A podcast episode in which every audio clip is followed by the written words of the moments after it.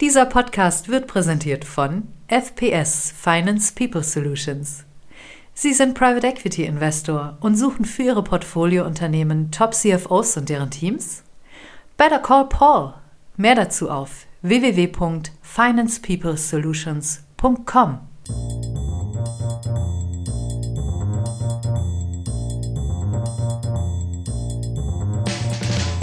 What's up Corporate Finance? Der Podcast für die deutsche Corporate Finance Szene. Immer freitags zum Start ins Wochenende. Mit spannenden Gästen aus der Banking-, Berater- und Finanzinvestor-Szene.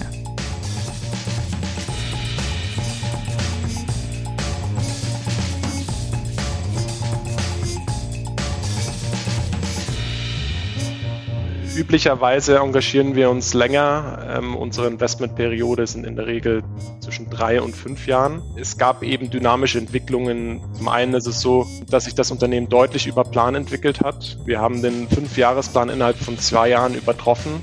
Und hinzu kam, dass das Marktumfeld aus unserer Sicht sehr günstig war.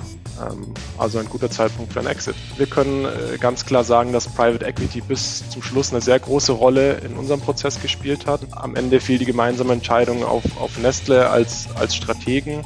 Ich glaube, die Frage ist so ein bisschen, was kann ein internationaler Großkonzern einer B2C-Brand bieten, das das Private Equity nur bedingt mitbringen kann. Die Kurzantwort ist da aus, aus unserer Sicht ganz klar Synergien. Ja. Und ich denke, das, das war am Ende der springende Punkt.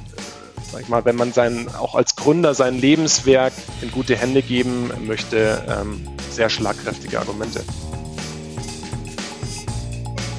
What's up, meine lieben Podcast-Fans? Mein Name ist Philipp Habdank und äh, das ist eine neue Folge von What's up Corporate Finance. Und nein, es ist nicht schon Freitag, es ist Mittwoch. Sorry. Ähm, wir melden uns mit einer Sonderausgabe dieses Mal von What's up Corporate Finance. Warum? Weil wir eine richtig leckere Exklusiv-News für euch haben. Vor wenigen Minuten bekannt geworden ist, dass sich der Lebensmittelgigant Nestle den aus der Vox TV Show Die Höhle der Löwen bekannt gewordenen Gewürzhändler Ankerkraut einverleibt hat. Und das ist gleich aus so vielen verschiedenen Gründen interessant und spannend, dass ich gar nicht weiß, wo ich anfangen soll. Also erstmal Ankerkraut, wie gesagt, eines der erfolgreichsten und bekanntesten Höhlen-Startups. Der Pitch damals war 2016. Seitdem dürfte sich der Unternehmenswert, wenn wir grob richtig geschätzt haben, ungefähr ver 126-facht haben von 1,5 Millionen auf schätzungsweise 190 Millionen. Mal gucken, ob wir damit richtig liegen.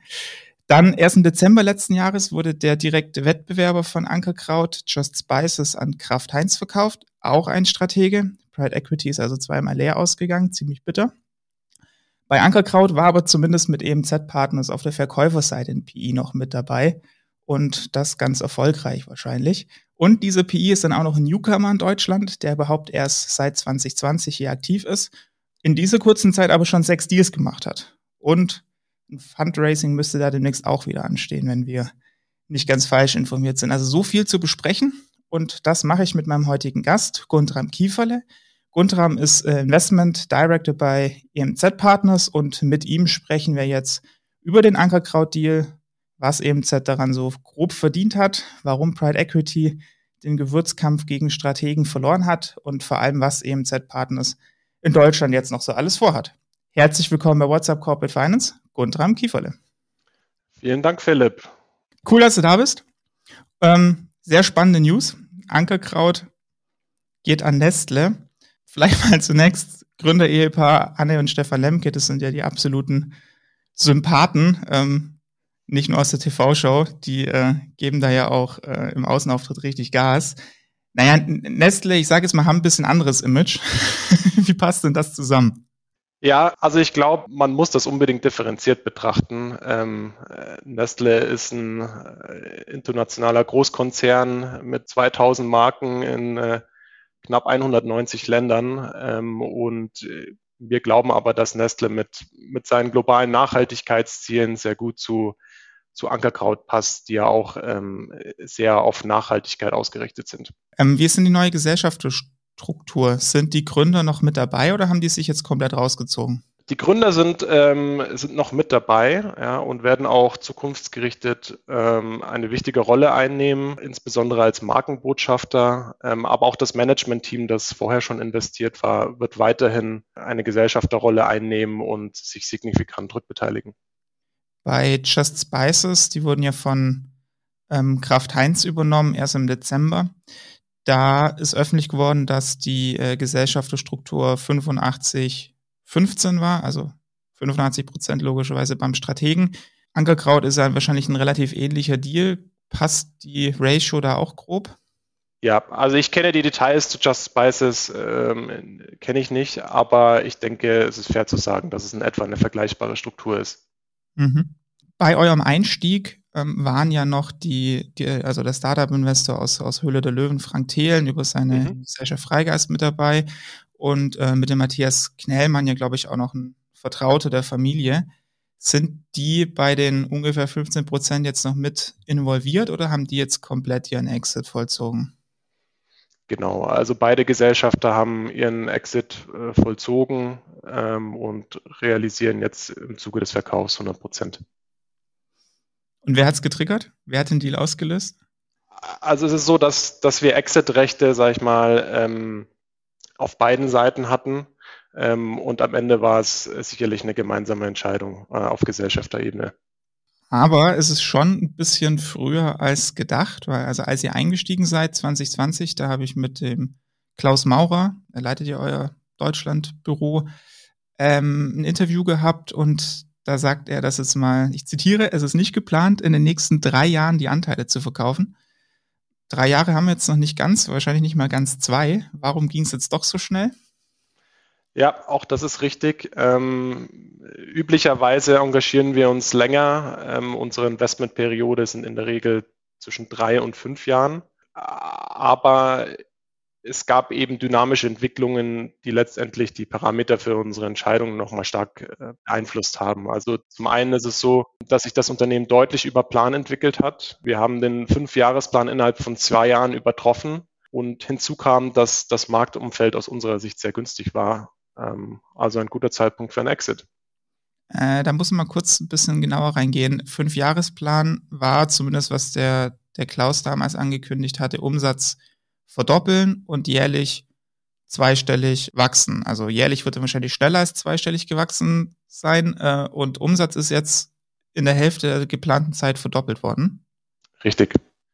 Kannst du das äh, bisschen quantifizieren, wo wir da jetzt ungefähr liegen? Also wir können für 2022 kann man von einem Umsatz äh, von über 50 Millionen ausgehen. Mhm. Also dann ungefähr die Größenordnung, ziemlich genau die Größenordnung, die auch Just Spices hatte. Da waren ja, glaube ich, sind, stehen die 60 Millionen Umsatz im Raum. Vergleichbar. Mhm.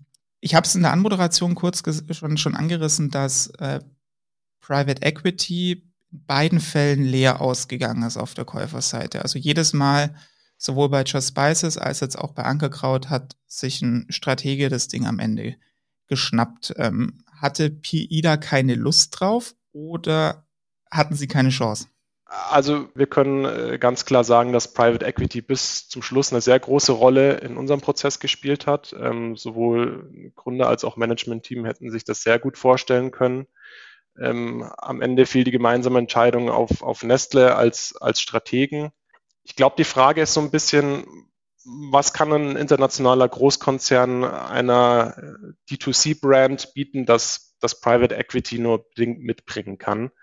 Und ähm, die Kurzantwort ist da aus, aus unserer Sicht ganz klar Synergien. Ja. Und ich denke, das, das war am Ende der springende Punkt. Nestle bringt ein internationales Distributionsnetzwerk mit, zusätzliche Produktionskapazitäten, Zugang zu besseren Lieferkonditionen und auch äh, grundsätzlich einen Austausch über äh, das gesamte Markenportfolio des, des Konzerns. Und das sind natürlich ähm, sag ich mal, wenn man sein, auch als Gründer sein Lebenswerk in gute Hände geben ähm, möchte, ähm, sehr schlagkräftige Argumente.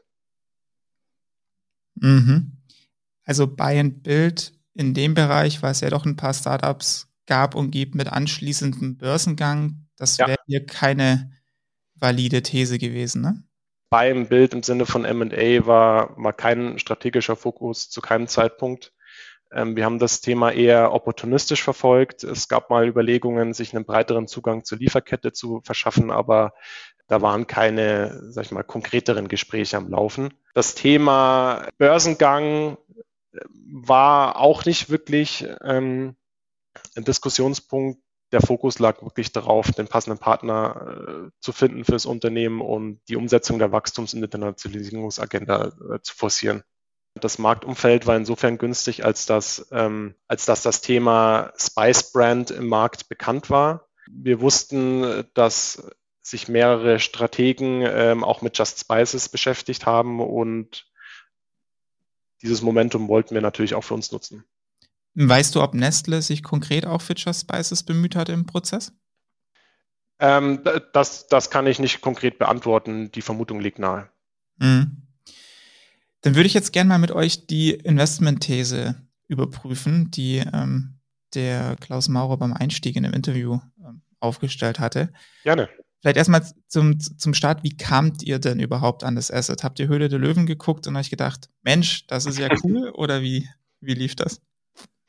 Nein, es, es, lief, es lief ein bisschen anders. Ähm, es gab einen, einen Verkaufsprozess, der von einer ähm, Investmentbank, ähm, einer Boutique-Investmentbank äh, geführt wurde. Das Gründerpaar hatte sich dazu entschieden, ähm, das äh, Unternehmen zu veräußern. Wir sind dann als EMZ ähm, relativ spät erst in den Prozess reingekommen. Das hatte damit zu tun, dass wir gerade erst begonnen hatten, unsere Deutschland-Aktivitäten auszurollen, fanden aber das Thema Ankerkraut ähm, sehr attraktiv. Wir haben einige Hypothesen aufgestellt zum Marktumfeld, zum Wettbewerbsumfeld ähm, und, und auch zum Unternehmen selbst, die wir dann auch im Rahmen der Due Diligence ähm, sehr positiv beantworten konnten. Ich glaube, die Besonderheit bei diesem Deal war, dass äh, Anne und Stefan ursprünglich ähm, überlegt hatten, ähm, eine Mehrheit äh, an ihrem Unternehmen zu veräußern. Ähm, allerdings war es dann so, dass sie sich im Rahmen des Prozesses wieder neu in ihr Unternehmen verliebt haben und davon dann abgesehen haben. Für uns als EMZ war das insofern kein Problem, als dass wir eine sehr flexible Strategie verfolgen. Also wir sind auch Ownership-agnostik, sprich wir können sowohl in, in Mehrheits- als auch in Minderheitssituationen agieren und dementsprechend flexibel dann auf auf die Situation reagieren, äh, so dass wir dann am Ende Preferred Party waren und ähm, es so zu dem Investment kam. Mhm. Ähm, was habt ihr denn dann konkret mit dem Asset gemacht? Also Zukäufe schon mal nicht, hast du gerade gesagt. Ähm, ja. Der, der Klaus hatte noch angedeutet in dem Interview, was nahe liegt, natürlich der Markteintritt in Frankreich, ähm, Heimatmarkt von EMZ. Auch verschoben oder wurde das gemacht? Also ich glaube, man muss das alles im Kontext betrachten. Das Unternehmen hat äh, in, in, sehr, sehr kurzer Zeit eine wirklich sehr dynamische Entwicklung durchgemacht. Ähm, wie gesagt, ähm, der Fünfjahresplan wurde innerhalb von zwei Jahren übertroffen. Um deine Frage ein bisschen konkreter zu beantworten, ähm, es wurde, es natürlich Dinge passiert. Ja, also es ist ein, ein es gab einen Markteintritt in, in Dänemark. Ähm, für 2022 werden da ähm, siebenstellige Umsätze erwartet. Ähm, außerdem konnten wir beispielsweise den Bau einer neuen Produktionsanlage ähm, weiter vorantreiben und ähm, die internationale Expansion in andere Märkte vorbereiten. Also es sind schon, schon einige Dinge passiert. Wie gesagt, die Entwicklung war sehr dynamisch und ähm, man muss auch man muss auch aufpassen, dass man sich äh, bei so einer dynamischen äh, Entwicklung nicht verhebt und nicht zu viele Dinge gleichzeitig anfängt. Hat sich ja trotzdem auch so für euch gelohnt, auch ohne große äh, Buy-and-Build-Strategie. Absolut. Ähm, Umsatzwachstum hast du ja schon äh, gesagt, über 50 Millionen. Wahrscheinlich so um die 60 werden es dann, dann sein. Kannst du auch was zur Gewinnentwicklung sagen? Da habe ich jetzt bislang gar keine Zahlen zugefunden, wird ja auch immer gerne unter Verschluss gehalten. Ja. Ungefähr Richtung EBIT, EBTA? Da kann ich leider keine konkreten Zahlen nennen, aber ähm, was ich sagen kann, ähm, dass sich das operative Ergebnis, sprich das EBITDA, im Vergleich zum, zum Umsatz überproportional entwickelt hat und ähm, auch das Profitabilitätsniveau grundsätzlich signifikant gesteigert werden konnte. Also im, die einzigen Anhaltspunkte, die ich da gefunden habe, war im, im, im, im Geschäftsbericht, das halt der 2020 wie immer nicht ganz so aktuell, Jahresüberschuss 3,7 Millionen, Gewinnvortrag 2,4 Millionen. Kann man da irgendwie ein bisschen Rückschluss aufs EBIT, EBITDA nehmen oder ist es komplett weg? Man kann da sicher gewisse Rückschlüsse ziehen. Ähm, was der Bundesanzeiger natürlich nicht ähm, berücksichtigt, sind, sind äh, Einmaleffekte und gewisse andere Adjustierungen. Ähm, aber es ist sicherlich irgendwo ähm, eine Richtlinie, klar. Bewertungen kriegen aber, glaube ich, auch so einigermaßen hin. Ähm, Multiple braucht mehr zweimal das, das EBIT, aber wir haben ja glücklicherweise einen schönen Richtwert mit Just Spices aus nicht allzu ferner Vergangenheit. Da habe ich ein paar Zahlen zur Bewertung gefunden. Die Gründerszene schreibt da von einem rechnerischen Wert von 300 Millionen bei 60 Millionen Umsatz. Das ist ein bisschen viel, glaube ich. PitchBook setzt das äh, niedriger an, schreibt von 243 Millionen Dollar Post-Valuation, was ein Enterprise Value von roundabout 200 Millionen Dollar wäre, also ein bisschen weniger, 190 Millionen Euro circa. Kommt das in ungefähr auch für Ankerkraut hin? Ich, ich, ich kann die, die Bewertungseinschätzungen von, von PitchBook ähm, und Gründerszene nur bedingt nachvollziehen. Ähm, meines Wissens wurde da auch kein Enterprise Value ähm, ähm, veröffentlicht. In unserem Fall ist es so, dass wir Stillschweigen äh, vereinbart haben, was, was den, die Bewertung angeht. Aber wahrscheinlich ist es fair zu sagen, dass man einen vergleichbaren Umsatz im Multiple Just Spices erzielen konnte. Mhm. Und ob die äh, Bewertung, auf die sich der Umsatz Multiple bezieht, ob das richtig ist, das äh, lässt du mal dahingestellt. No comment. ähm, verrätst du denn, wie rentabel die Geschichte für euch war? Also Stichwort Money Multiple und IRA. So. Kannst ja. gerne mal sagen, freiwillig rausgeben oder sonst gebe ich dir wieder meine Schätzung, die du dann kommentieren kannst. Ähm, ich, ich bin natürlich äh, sehr gespannt auf deine Schätzung. Ähm, aber es ist in der Tat so, dass wir sehr zufrieden sind mit der Rendite des Investments. Ähm, wir konnten da in etwas über 20 Monaten deutlich über zweimal Geld machen und, und 50 Prozent IRA.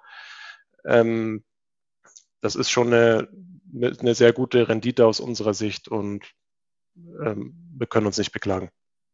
Okay. Ich hätte jetzt mit äh, roundabout dreimal äh, Geld konfrontiert, wenn wir annehmen, dass äh, die Bewertung beim Einstieg ungefähr 50 bis 60 Millionen war und jetzt die Bewertung beim, beim Exit ungefähr 200. Aber wird dann leicht runter sein, hast du gesagt. Also ich log mal ein, knapp ein bisschen über zweimal, zweimal Geld. Deutlich über zweimal. Dann liegen wir gar nicht so falsch. Das ist doch gut. Ähm, du hast es schon äh, vorhin einmal kurz angedeutet, ähm, dass ihr relativ äh, flexibel seid. Ähm, wir sollen mal ein bisschen genauer noch über nach Ankerkraut über, über EMZ sprechen. Ankerkraut, klar, das war, ich glaube, sogar euer erster Deal. Dann auch noch schön einer mit Promi-Faktor, sehr medienwirksam. Aber jetzt nicht, ich würde mal sagen, nicht der typische Pride Equity Deal, weil schon noch relativ nah an der Startup-Szene dran. Ähm, ich habe mir mal angeguckt, was ihr sonst so gemacht habt. Insgesamt ja sechs Deals. Ähm, das ist Ankerkraut eine Minderheit, äh, HR Works Co-Investor ähm, mit von Magua Capital, Piepersberg war eine Mehrheit, Simon Hegele MBO Nachfolge, äh, Ingentix wieder ein Co-Investor, Photofinder, wenn ich es richtig gelesen habe, habt ihr da den, den, den Vater rausgekauft und der Sohn hat die Firma weiter. Ähm, mhm. Gibt es da irgendwie eine, äh, einen roten Faden oder eine Strategie dahinter? Oder ist, seid ihr da einfach komplette Opportunisten? Ja, es gibt eine, eine Strategie ähm, und du hast äh, noch zwei Investments vergessen. Wir haben auch noch in die Celebrate und, und die Assipro äh, investiert. Das eine ist ein Investment zusammen mit dem Gründer ähm, und die Assipro ist, ist wiederum eher ein klassisches LBO. Ähm, um nochmal auf deine Frage zurückzukommen, ähm, was der rote Faden bei uns ist. Ähm, es ist in der Tat so, dass wir sehr aktiv waren und ein sehr diversifiziertes Portfolio aufgebaut haben. Diversifiziert ähm, sowohl im Sinne, was die Sektoren angeht. Also wir sind im Bereich D2C mit Ankerkraut und Celebrate. Wir sind im Bereich Business Services, äh, wie du schon gesagt hast, mit Simon Hegele und, und Piepersberg. Aber wir haben auch Financial Services, Healthcare und Software im Portfolio. Diversifiziert sind wir aber auch im Hinblick auf die Struktur. Also es sind klassische LBOs mit dabei, ähm, mit, mit, mit äh, Piepersberg, Pro ähm, und Photofinder, ähm, aber eben auch äh, Minderheitsinvestment an der Seite äh, von Gründern beispielsweise, ähm, wie das bei Ankerkraut der Fall ist. Der rote Faden ähm, bei diesen Investments ähm, ist die Tatsache, dass wir immer an der Seite ähm, von, ähm, von Mitgesellschaftern ähm, äh, investieren. Sprich ganz konkret ähm, sind wir spezialisiert auf sogenannte Management-Sponsored-Transaktionen.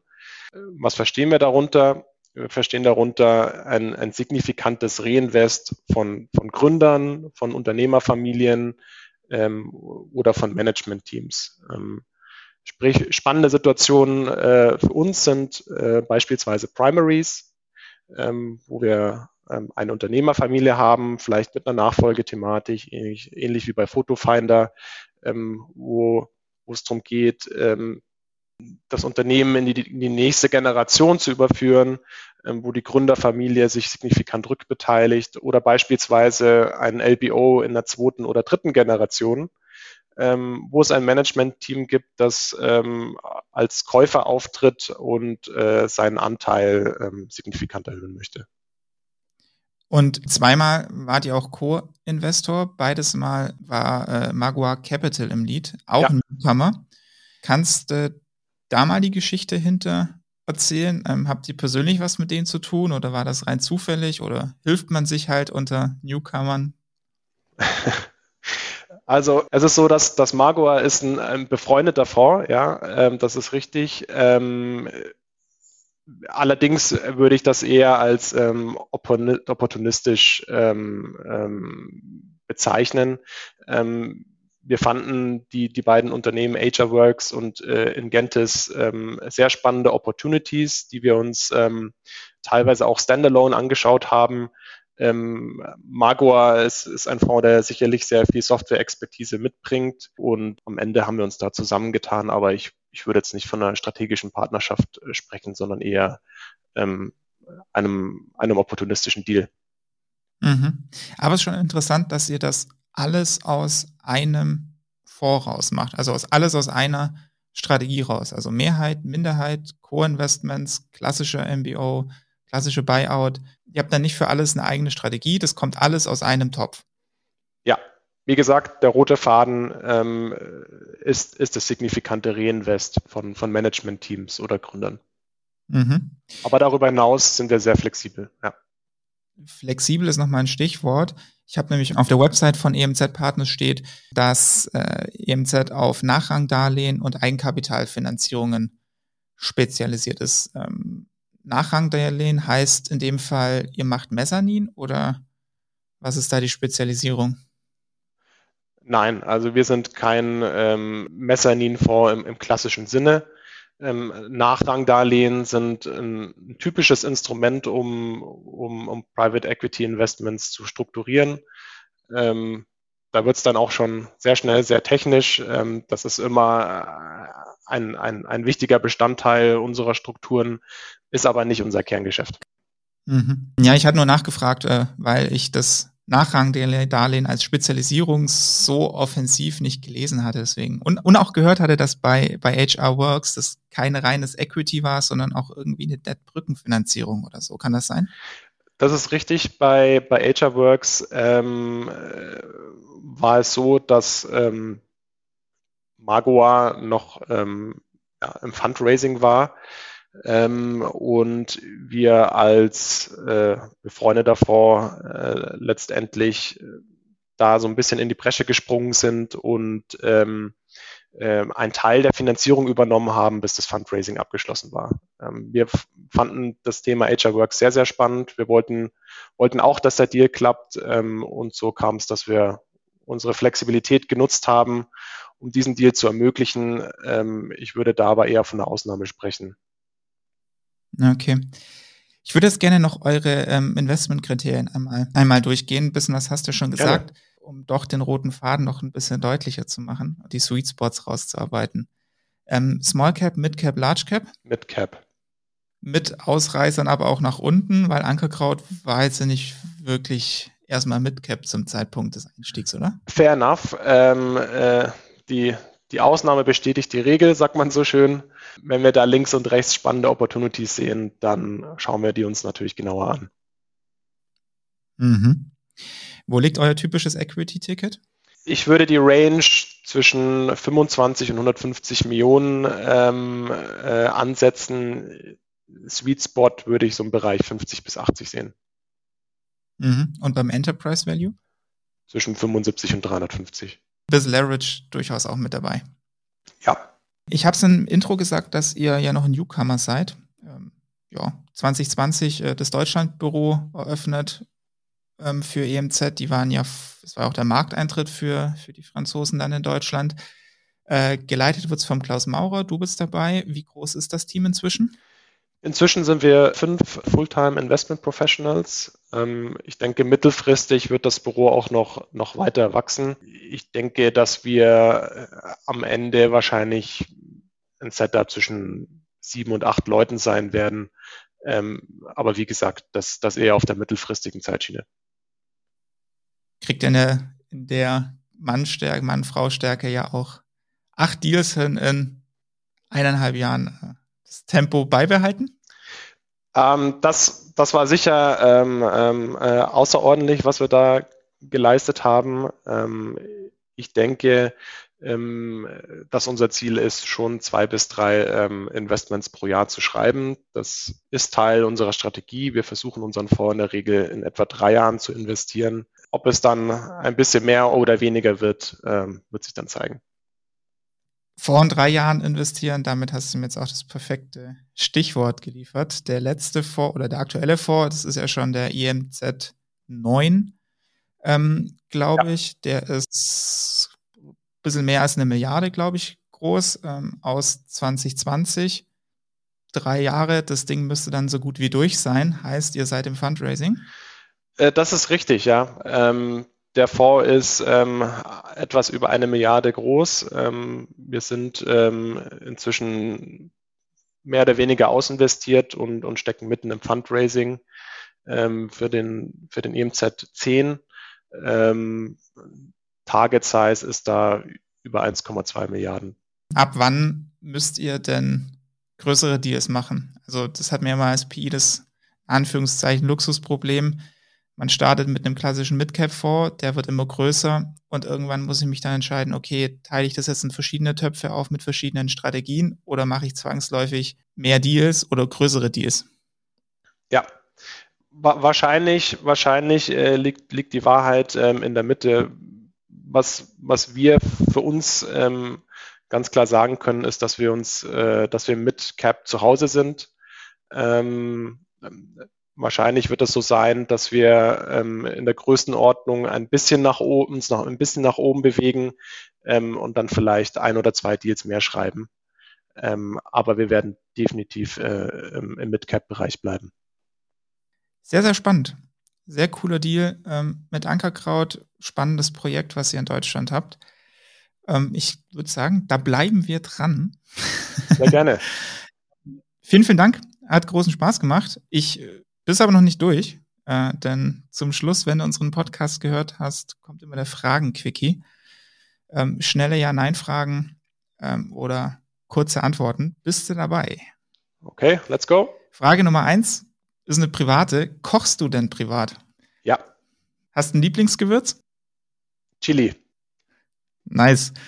Ähm, dann wieder ins Berufliche. Ähm, Pumpenfabrik Wangen ähm, wurde vor kurzem ähm, auch an den skandinavischen Strategen verkauft. Ich glaube, gestern habe ich dann noch ein Silver Fleet Asset gesehen. Das ist ja eure Vergangenheit. Ähm, habt ihr euch solche Sachen auch angeguckt? Oder hättet ihr die Assets auch wieder gerne? Ja, haben wir uns zum Teil angeschaut. Habt ihr außerhalb von Magua Capital noch weitere PE-Buddies, mit denen ihr gerne zusammenarbeitet? Ähm, in, in, Frankreich gibt es da ein, zwei Häuser, ähm, aber in Deutschland nicht. Schaust du die Höhle der Löwen? Gelegentlich. Frank Thelen ähm, war da ja lange Juror. Da würde mich jetzt mal brennend interessieren, ähm, ist er mehr TV-Star oder ein echter Investor, mit dem ihr im täglichen Doing zu tun habt? äh, Frank Thelen äh, ist, ist sicher ein Investor mit Herzblut. Und abschließende Frage. Irgendwann mal selber Juror bei der Höhle der Löwen mit deinem eigenen Carry oder ein eigener Private Equity Fonds? Auf was hättest du mehr Bock? No comment. okay, einmal erlaube ich das äh, in der in dem Fragen-Quickie, weil es sind ja unvorbereitet. Sehr, sehr cool. Ähm, danke dir, mein Lieber. Hat echt Spaß gemacht. Ich danke dir, Philipp. War, war super, hat sehr viel Spaß gemacht. Und ähm, viel Erfolg mit dem, mit dem neuen Fundraising. Melde dich da gerne, wenn es konkreter wird. Und ja, wenn es nicht die Höhle der Löwen werden, da du kochst, sehen wir dich vielleicht irgendwann mal bei einer anderen TV-Show. Grill den Hensler oder was es da alles gibt. da bin ich mir nicht so sicher. Danke dir. Hat echt Spaß gemacht. Ähm, das war's für heute wieder. Ähm, schaut gerne noch bei uns auf dem Blog vorbei, www.whatsapp-corporate-finance.de. Schaut euch den Begleitartikel dazu an und stöbert auch gerne im Podcast-Archiv, da gibt's noch viel mehr. Sonst hoffe ich, dass euch die Folge gefallen hat. Falls ja, abonniert gerne unseren Podcast bei Spotify, Apple, Google, dieser, dem Podcast-Provider eurer Wahl. Und vor allem empfehlt uns in der Szene weiter. Am Freitag ist Feiertag, darum sind wir ähm, in der Woche drauf wieder für euch da. Ähm, ich hoffe, ihr schaltet dann wieder ein. Bis dahin wünsche ich euch aber noch eine würzige Restwoche. Bis dahin, euer Philipp Habdank.